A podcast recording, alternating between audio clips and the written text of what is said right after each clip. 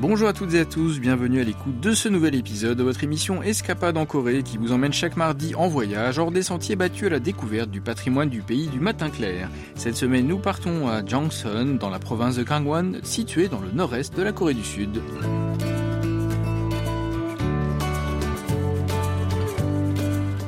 Alilang est la chanson folklorique la plus emblématique du pays du matin clair qui contient divers sentiments ressentis dans la vie des gens ordinaires. Jangson dans la province de Kangwon est le berceau de l'une des trois versions d'Alilang les plus connues. Jangson est aussi une petite ville entourée de hautes montagnes, un endroit proche du ciel qui abrite des stations de ski qui serviront pour les épreuves de descente des Jeux Olympiques de 2018 de Pyeongchang. Cette semaine, c'est Hong Cheoi, productrice à KBS World Radio, qui nous fait découvrir le fameux comté de Jangson, dont les stations de ski perchées à 1345 mètres d'altitude sont les plus hautes de Corée du Sud. Il faut trois heures en voiture pour atteindre Jangson depuis Séoul, et lorsque Cheoi aperçoit un panneau indiquant que sa destination est à seulement 6 km, elle a l'impression d'être presque arrivée. En réalité, la route sinueuse continue à monter pendant de longues minutes. Écoutons-la. 정선 6km Depuis que nous avons vu le panneau indiquant que Jongson était à 6 km, nous remontons une route qui serpente. Mes oreilles sont bouchées alors que nous continuons à grimper le long de la montagne Kariwang. C'est tellement haut qu'on a l'impression de pouvoir toucher le ciel. C'est en raison de l'altitude de la région et des chutes de neige abondantes que Jongson a été choisi comme l'une des trois grandes villes hautes pour les JO d'hiver de Pyeongchang. 적설량도 풍부해서 평창 돌, 동계 올림픽의 3대 개최지 중에 하나로 Le premier endroit où se rend Cheeu dès son arrivée à Jangson est la colline Byangbangchi située à 861 mètres d'altitude dont le nom signifie en coréen chemin vallonné qui tourne. Comme son nom l'indique, la voiture arrive à la colline après avoir suivi une route très tournante. Nous sommes au cœur de la montagne. Les sommets s'enchaînent l'un après l'autre, avec certaines parties qui restent à l'ombre toute la journée, tandis que la neige dans les zones ensoleillées a fondu pour créer de longues bandes noires et blanches à la surface de la montagne. C'est une vue spectaculaire. Oh, Sur une falaise de Byangbanchi se dresse une passerelle observatoire depuis laquelle on peut voir en contrebas l'île Bamsom, dont les contours ressemblent à la carte de la péninsule coréenne. La passerelle en forme de fer à cheval de 11 mètres de long jaillit de la falaise située à 583 mètres de haut. La passerelle est construite en verre renforcé permettant aux visiteurs une vue imprenable sur la vallée profonde. Mais le sol transparent est ce qui fait que certains touristes hésitent à marcher sur la passerelle suspendue au-dessus du vide. Cheoi, elle, trouve assez de courage pour avancer en faisant un petit pas à la fois tout en se tenant fermement à la rambarde, alors que des vents forts soufflent à côté d'elle, lui donnant l'impression de s'envoler dans le ciel.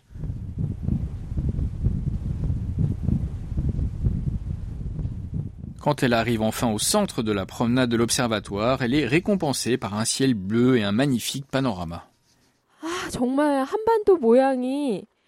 L'île a la forme de la péninsule coréenne qui ressemble à un tigre ou un lapin en l'occurrence. Tout comme les mers entourent la Corée, le fleuve Tongan coule autour de l'île de Hamsom. La rive blanche congelée de l'île délimite clairement la forme de la Corée. 이렇게 테두리가 져 있어서 어, 한반도 지형 모양이 더 선명하네요.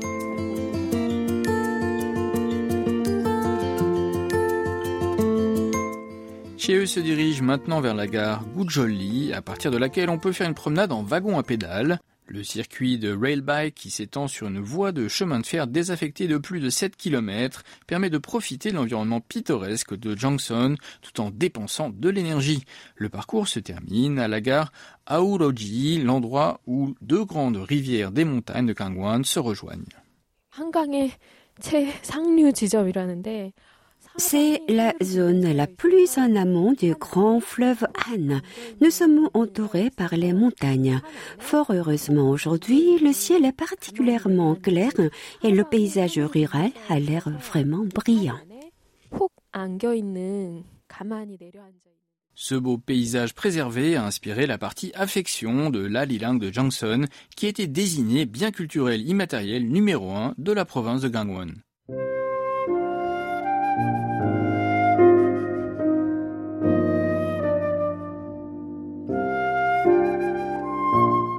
Quand il n'y avait pas de voie ferrée ou d'autoroute, le bois des forêts de la région était transporté à Séoul sur des radeaux de bois depuis Aouraji.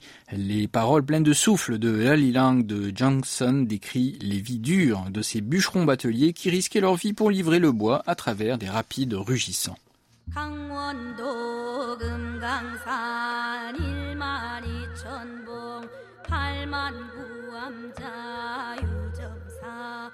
Les femmes qui restaient éveillées toute la nuit s'inquiétaient pour leur mari, chantaient cette alilang pour exprimer leur chagrin, tandis que les maris chantaient la même chanson en chargeant le bois lourd. La chanson d'Alilang réconfortait également les amants séparés par la rivière gonflée par les pluies torrentielles.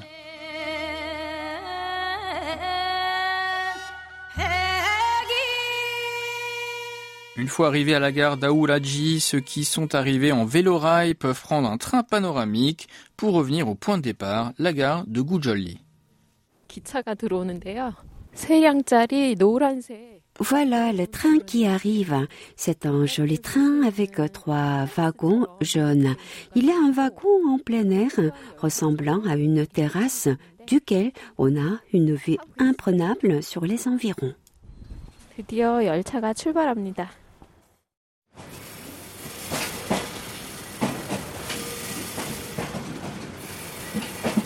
Le petit train panoramique a trois wagons dont chaque voiture présente des configurations de sièges différentes. Un wagon a de longs bancs en bois placés des deux côtés comme dans le métro de Séoul, tandis que l'autre a des bancs de bois à deux places qui se font face, semblables au train ordinaire. Mais quelle que soit la disposition des sièges, la vue est magnifique.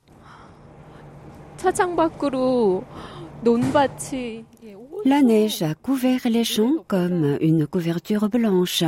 La neige scintille sous la lumière du soleil hivernal.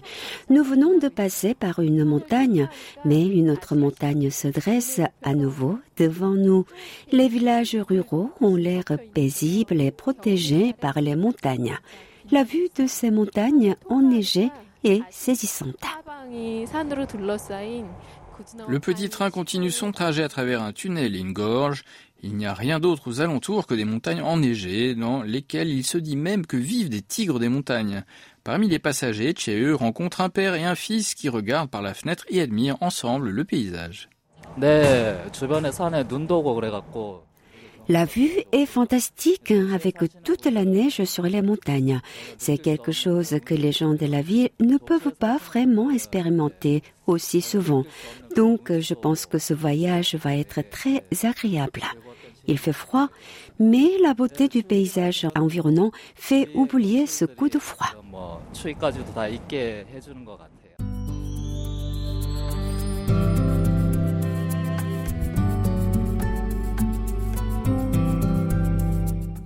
Le marché Alilang de Johnson est un autre endroit incontournable de Johnson.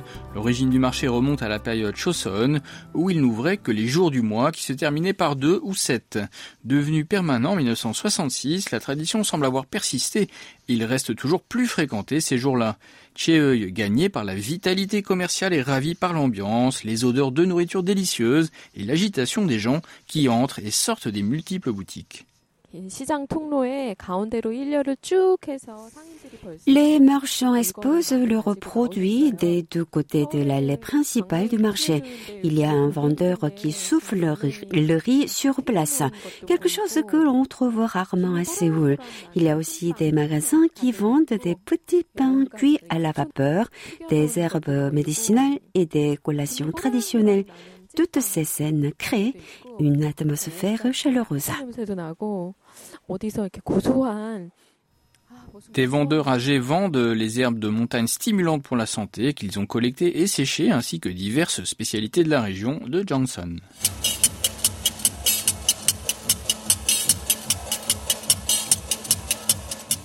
Ce bruit vif de cliquetis de ciseaux provient d'un vendeur de yachts que l'on trouve dans tous les marchés de campagne. Le yacht est un bonbon traditionnel qui ressemble un peu au nougat, fabriqué avec du riz ou d'autres céréales et des légumes. 머리를 길게 Le vendeur aux cheveux argentés et barbu vend du yacht depuis près de 20 ans. Il laisse gracieusement à Cheu le soin de manipuler ses précieux ciseaux et se rend vite compte que les ciseaux sont plus lourds qu'elle ne le pensait et qu'il faut beaucoup d'habitude et d'expérience pour les manipuler et couper des morceaux de la précieuse friandise qui se présente sous forme de grosses plaques. 가위가 어 이렇게 무거운데 어쩜 어쩜 이렇게 손놀림 경쾌하고 가볍게 하세요? 세월이 그렇게 흘러서 그렇죠. alors que Cheu parlait aux vendeurs de yachts, un groupe de folk traditionnel coréen se met à jouer sur la place du marché.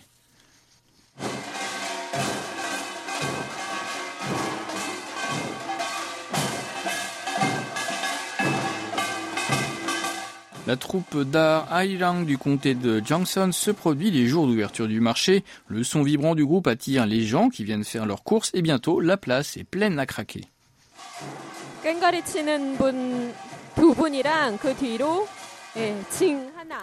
Les artistes sont vêtus d'un vêtement traditionnel hanbok blanc et chacun porte un, un, instrument de musique. Ils jouent pour faire passer un bon moment aux clients du marché.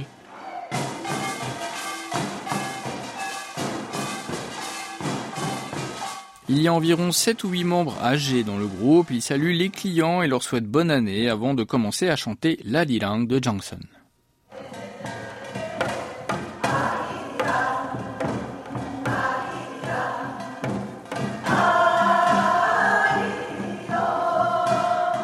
Une mélodie réconfortante pour les habitants des villages montagnards reculés de Gangwon, qui travaillent des terres stériles et parcouraient de nombreuses montagnes et collines escarpées pour vendre du bois.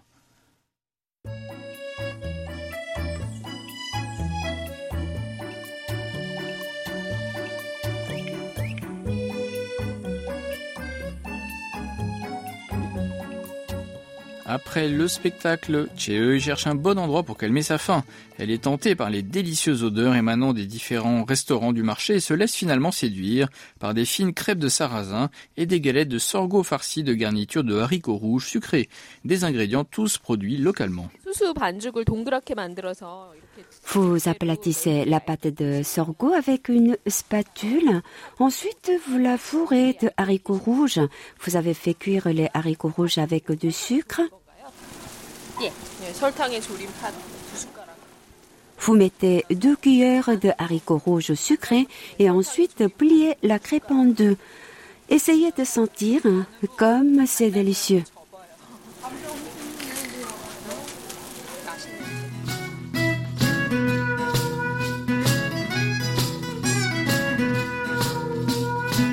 Après un repas copieux, Chee visite le reste du marché. Elle entame une conversation avec une vieille dame épluchant une racine légumineuse appelée dodok. Le dodok ressemble au ginseng dans son apparence, mais a une peau plus rugueuse.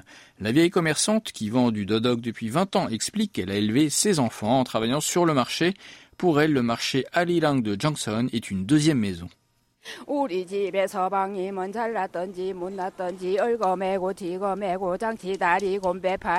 Toutes les femmes de la montagne Johnson connaissent parfaitement l'air d'Alilang et n'hésitent pas à l'entonner quand on le leur demande.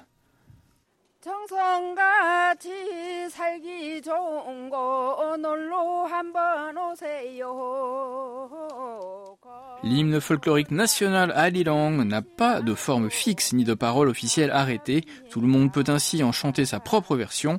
L'Alilang des commerçants âgés est sans aucun doute ce qui rend le marché de si spécial.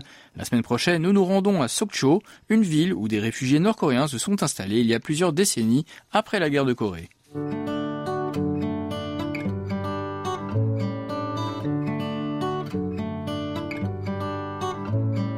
C'est la fin d'Escapade en Corée, présentée par Christophe Duvert avec Yunumi au doublage et Hayang à la réalisation. Merci de votre attention. On se donne rendez-vous mardi prochain.